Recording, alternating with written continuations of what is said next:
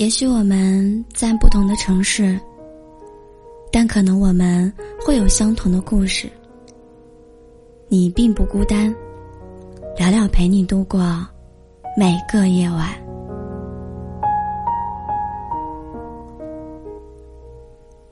外面下着小雪，天气越来越冷。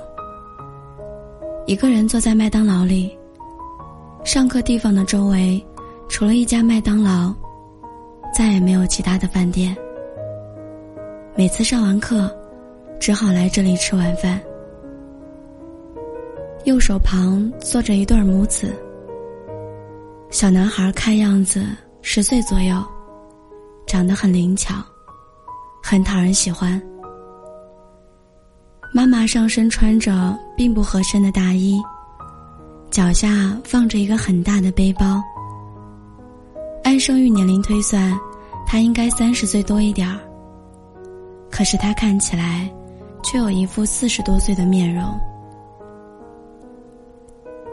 脸上所写的不是沧桑，更像是岁月的风霜。他们只要了一个小套餐。小男孩吃的很开心，一脸的满足。两只小脚丫还在椅子下面踢来踢去。妈妈喝着自己带来的矿泉水，疼爱的看着儿子，脸上的神情比小男孩还要满足，还要幸福。小男孩大口的咬着手里的汉堡。水汪汪的大眼睛看着妈妈，嘴里的汉堡还没咽下去，咕咕囔囔的问：“妈妈，你为什么不吃呀？汉堡可好吃了。”妈妈摸了摸儿子的小脑瓜，说：“你好好吃，不够再要。我不爱吃这些东西。”小男孩天真的说。妈妈真奇怪，这么好吃的东西你都不喜欢吃。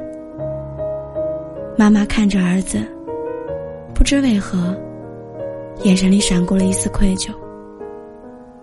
喜欢吃吗？等妈以后赚钱了，天天带你来吃。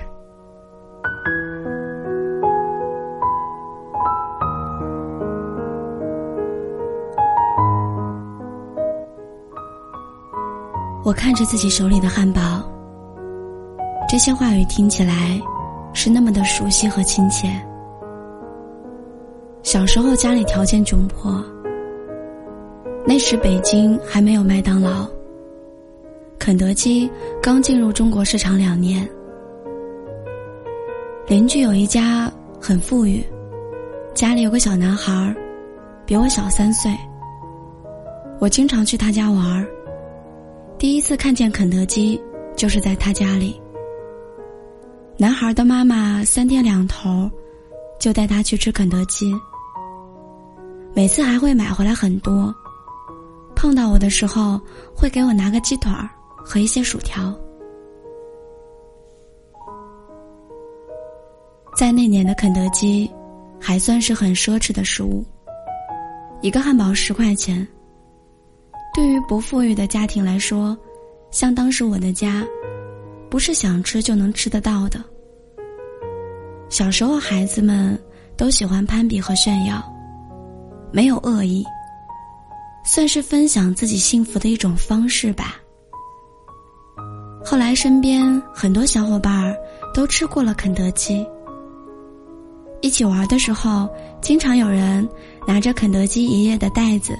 一脸开心的说：“今天我妈带我去吃肯德基了，我也想吃。”他们每个人都说汉堡又香，肉又多，听得我直流口水。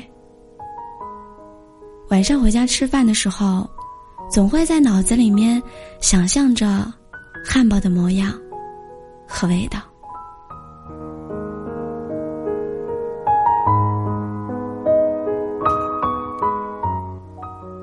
小学六年级的时候，妈妈要带我和妹妹去城里吃肯德基。在周围的小伙伴里，我算是最后一个去吃肯德基的。那天的画面，至今依然清晰，依然印刻在我的脑海里。妈妈一共点了两个套餐，一个辣汉堡，一个不辣的。我和妹妹一人一个，她什么也没要。我吃的很香，汉堡真好吃，而心里更是满满的满足感。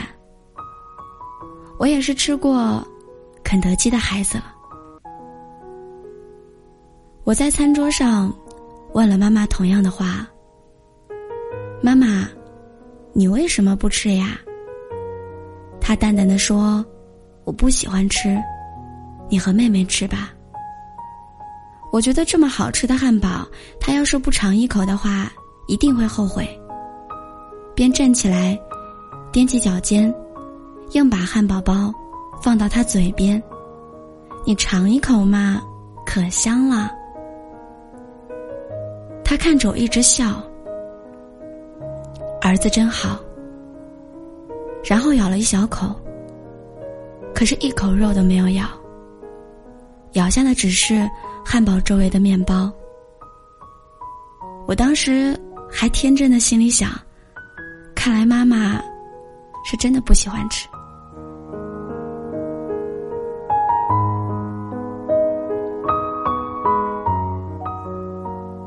那天回来，我高兴的手舞足蹈，还特意把肯德基老爷爷的袋子带回来，纪念。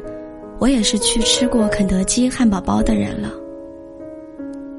可晚上躺在床上，心里一直在想：妈妈为什么不喜欢吃？闻起来都这么香的汉堡，她怎么可能会不喜欢吃呢？他为什么连汉堡包周围的面包都舍不得咬一口呀？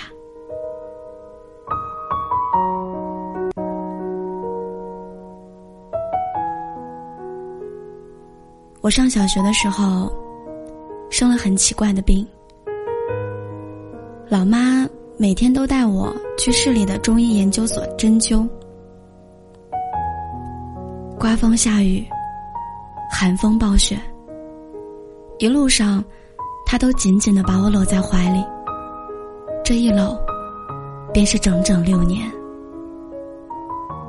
那个时候，爸妈的工资加起来。一天只有一百块，我每天喝的两副药钱是一百五。我记得那六个冬天里，他穿的都是同样的羽绒服和毛衣。和爸爸省吃俭用，老爸出门除了军服，甚至都可以没有换洗的衣服。因为休了学，他怕我每天去看病会无聊，总是想给我带来一些小快乐。医院附近有个老胡同，里面都是北京的传统小吃，味道很正宗，在外面都能闻来飘来的香气。每次扎完针灸回来的时候，他都会给我买个糖葫芦、童子鸡、糖耳朵。灌肠之类的，然后自己在旁边看着我吃。这六年，他在外面花的每一分钱，都是为了我和妹妹花的。起码在我的记忆里，他没在我眼前买过任何东西，哪怕是路边他很喜欢的三块钱的发卡。而他对我说过的最多的一句话就是。喜欢吗？喜欢的话，妈以后每天都给你买。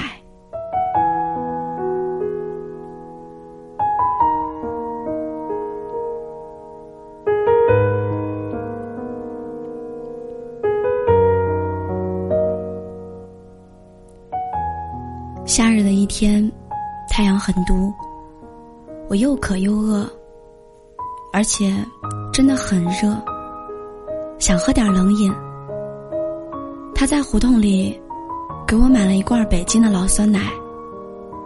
那天，在我和他倔了很久，我说要买就买两罐，可最后我还是没有说服他。我喝了两口，便假装肚子疼，剩下的都给了他。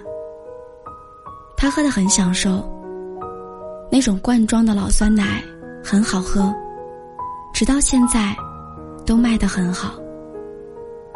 喝完之后，我小大人似的，一本正经的问他：“妈，你喜欢喝吗？”他看着我说：“喜欢，一直都喜欢喝这个酸奶。”就是贵，四块钱。我挺直了腰板，拍了拍他的肩膀，霸气的对他说：“喜欢就好，不就四块钱嘛？我以后呀，每天都给你买两罐喝。”他笑开了花，摸着我的脑袋说：“那我可等着喝啦。”那一整天。他都很开心，脸上挂满了幸福。只是因为儿子许诺，以后每天都给他买两罐酸奶喝。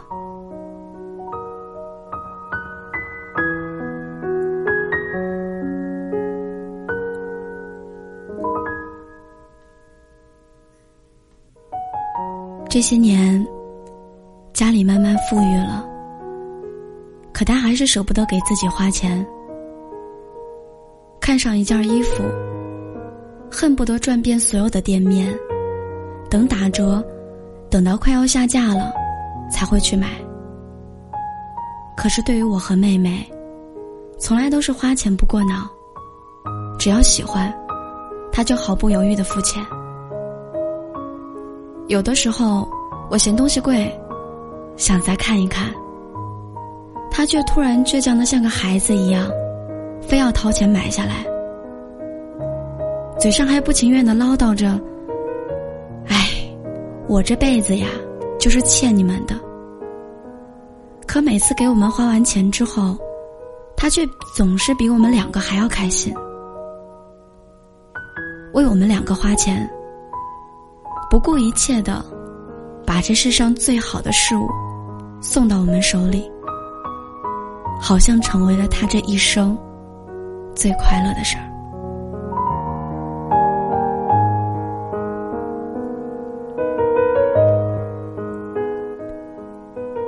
我记得高一的时候，他去香港旅游，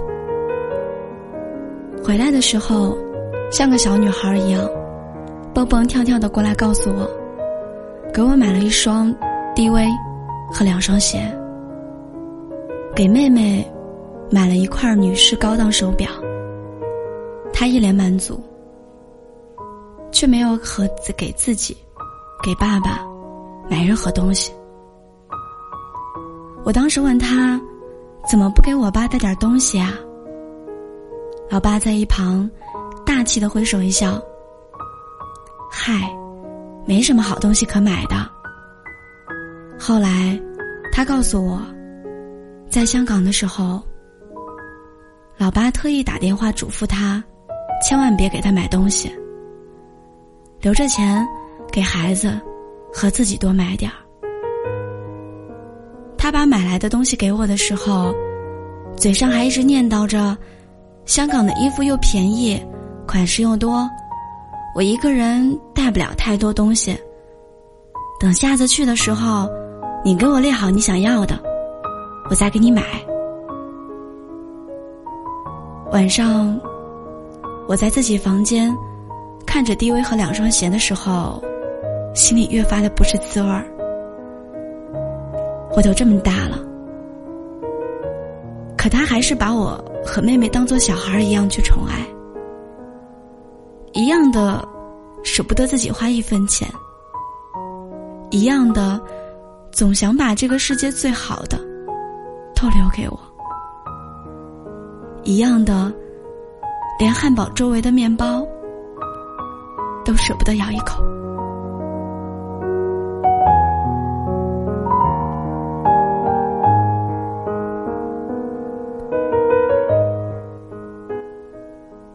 的时候，和班主任谈心，我问了他一个问题：一个人在什么时候才能真正的长大、成熟起来？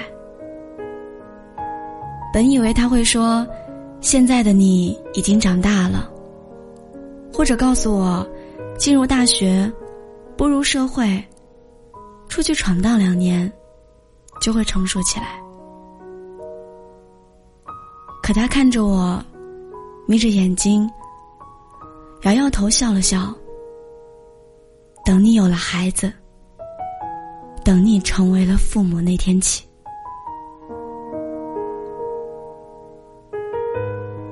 那个时候，我并不明白这个答案。这两年，看着身边的一些朋友结婚，有的甚至有了孩子。当我看到的转变时，才明白，他们谈论的话题。构想的未来，生活的重心，全部变成了自己未来的孩子。他们再也不像从前一样，因为一些小事大哭大闹，因为想要证明自己的存在而刻意的惊天动地。在商场看到自己喜欢的衣服，转身就忘记了。节假日看到向往已久的旅游景点的广告。也关掉网页，一日三餐，生活起居全部从简。从前花钱大手大脚的人，开始斤斤计较，处处打算。生活变得越来越平淡、朴素。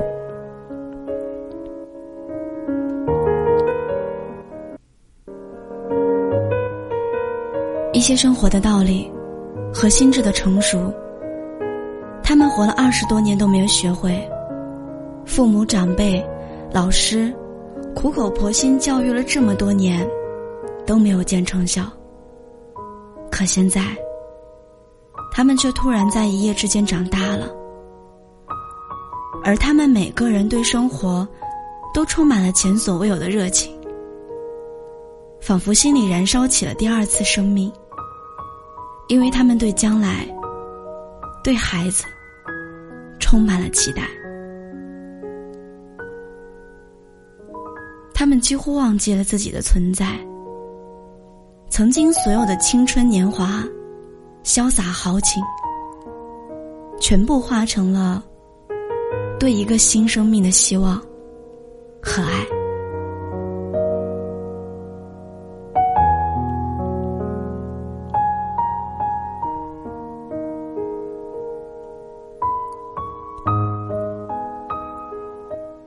上个月回家的时候，翻出了家里的老相册。我看着相册里那个年轻的女子，心里一阵酸痛。这个女子美丽脱俗，笑起来像一朵深夜里盛开的百合。我忽然想起姥姥曾经给我讲过，你大学时候是班花，有一副好嗓子。唱起歌来优雅动听，你还有一手好文笔，校报上特地给你批了一块专栏。你出生在一个知识分子家庭，姥姥是重点中学的老师，姥爷是副校长。你是家里最小的，从小到大都受着宠爱。你是那个年代的大家闺秀。出类拔萃，亭亭玉立。可现在，我却如何也不能相信，这是曾经的你。因为现在的你，没有任何特长，没有兴趣爱好，你甚至都没有什么朋友。偶尔和家里的姨舅打个长途电话唠嗑。都是那些说了一遍又一遍的家长里短。你从不出去，也从未参加过任何俱乐部、任何活动，只是每年跟着单位出去旅游一两次。除此之外，你的生活和工作全部都是照顾家人，买件自己喜欢已久、终于打折的衣服。继续增长着自己的厨艺，算是你生活当中唯一能算上有色彩的食物。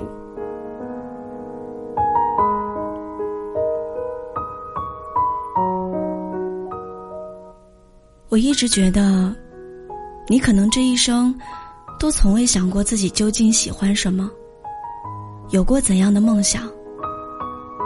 我甚至嫌弃你的人生太乏味，生活太单调了。你这一生就好像一幅毫无色彩的铅笔素描一样。我不明白，你是如何忍受过来的，又为何要如此甘愿的荒废这一生？可如今，我才想起，原来你的青春，曾经也是炫彩多丽的；你的青春，曾经也是丰富多彩的。你也有过权利和能力，过自己想要的人生。而这一切的转变，这所有的失去，只是因为，你的生命里有了我。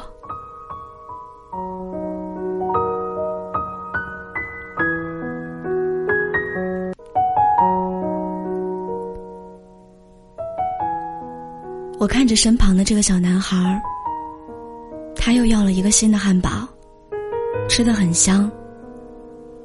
妈妈依然坐在对面，疼爱的看着他。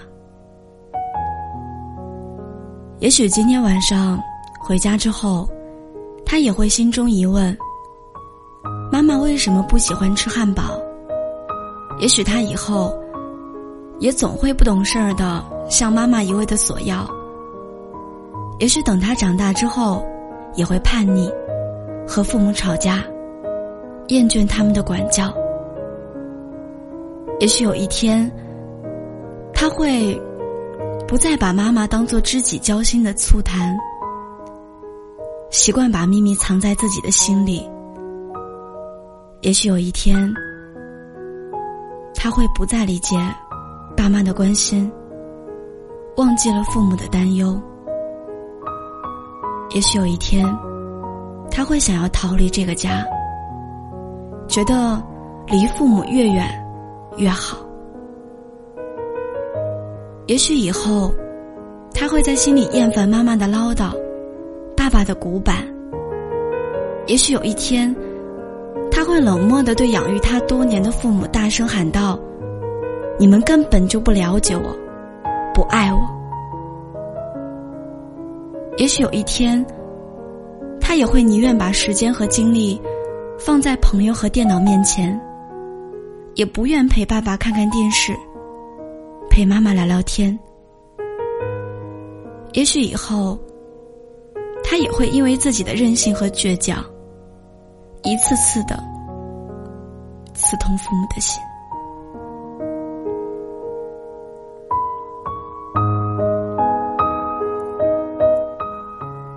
也许多年后的一天，他会想要回到旧时光里，给那年的自己一个嘴巴子，告诉自己，你有多么的不懂事儿。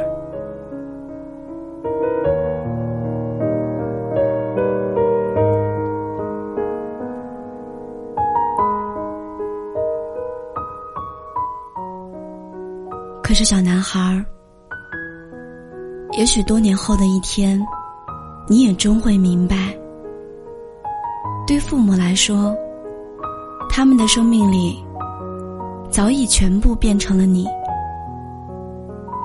他们的痛苦就是你的痛苦，他们快乐着你的快乐，你的苦难就是他们的折磨，你的平安就是他们的幸福。你的微笑就是他们的阳光，你的精彩就是他们生命里的色彩。你抱怨生命为何要有烦恼、挫折、委屈、痛楚，可每当你遭受这些的时候，他们也都在默默的和你遭受着。你肩上背着的，不仅是你的人生。还有他们在这个世界上最大的牵挂。从有你之后，他们这一生的奔波与操劳、坚韧和忍耐，都不过是为了给你更好的爱。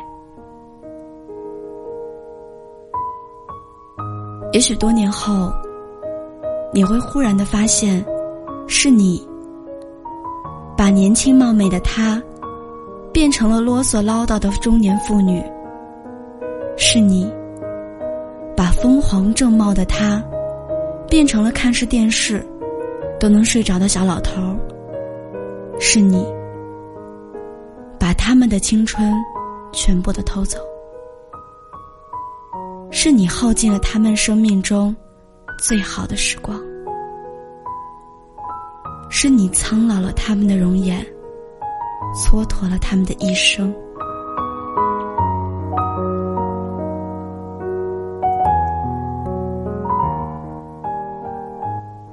当他们年迈之后，当他们再也不能走出屋门，看看外面的世界的时候，你的眼睛。就是他们看到这个世界唯一的窗户。急于走向未来的你，一定不要忘了身后逐渐老去的他们。小男孩儿，现在的我，很想走过去，在你耳边，悄悄的对你说一句：“这个汉堡包里，是满满的爱。”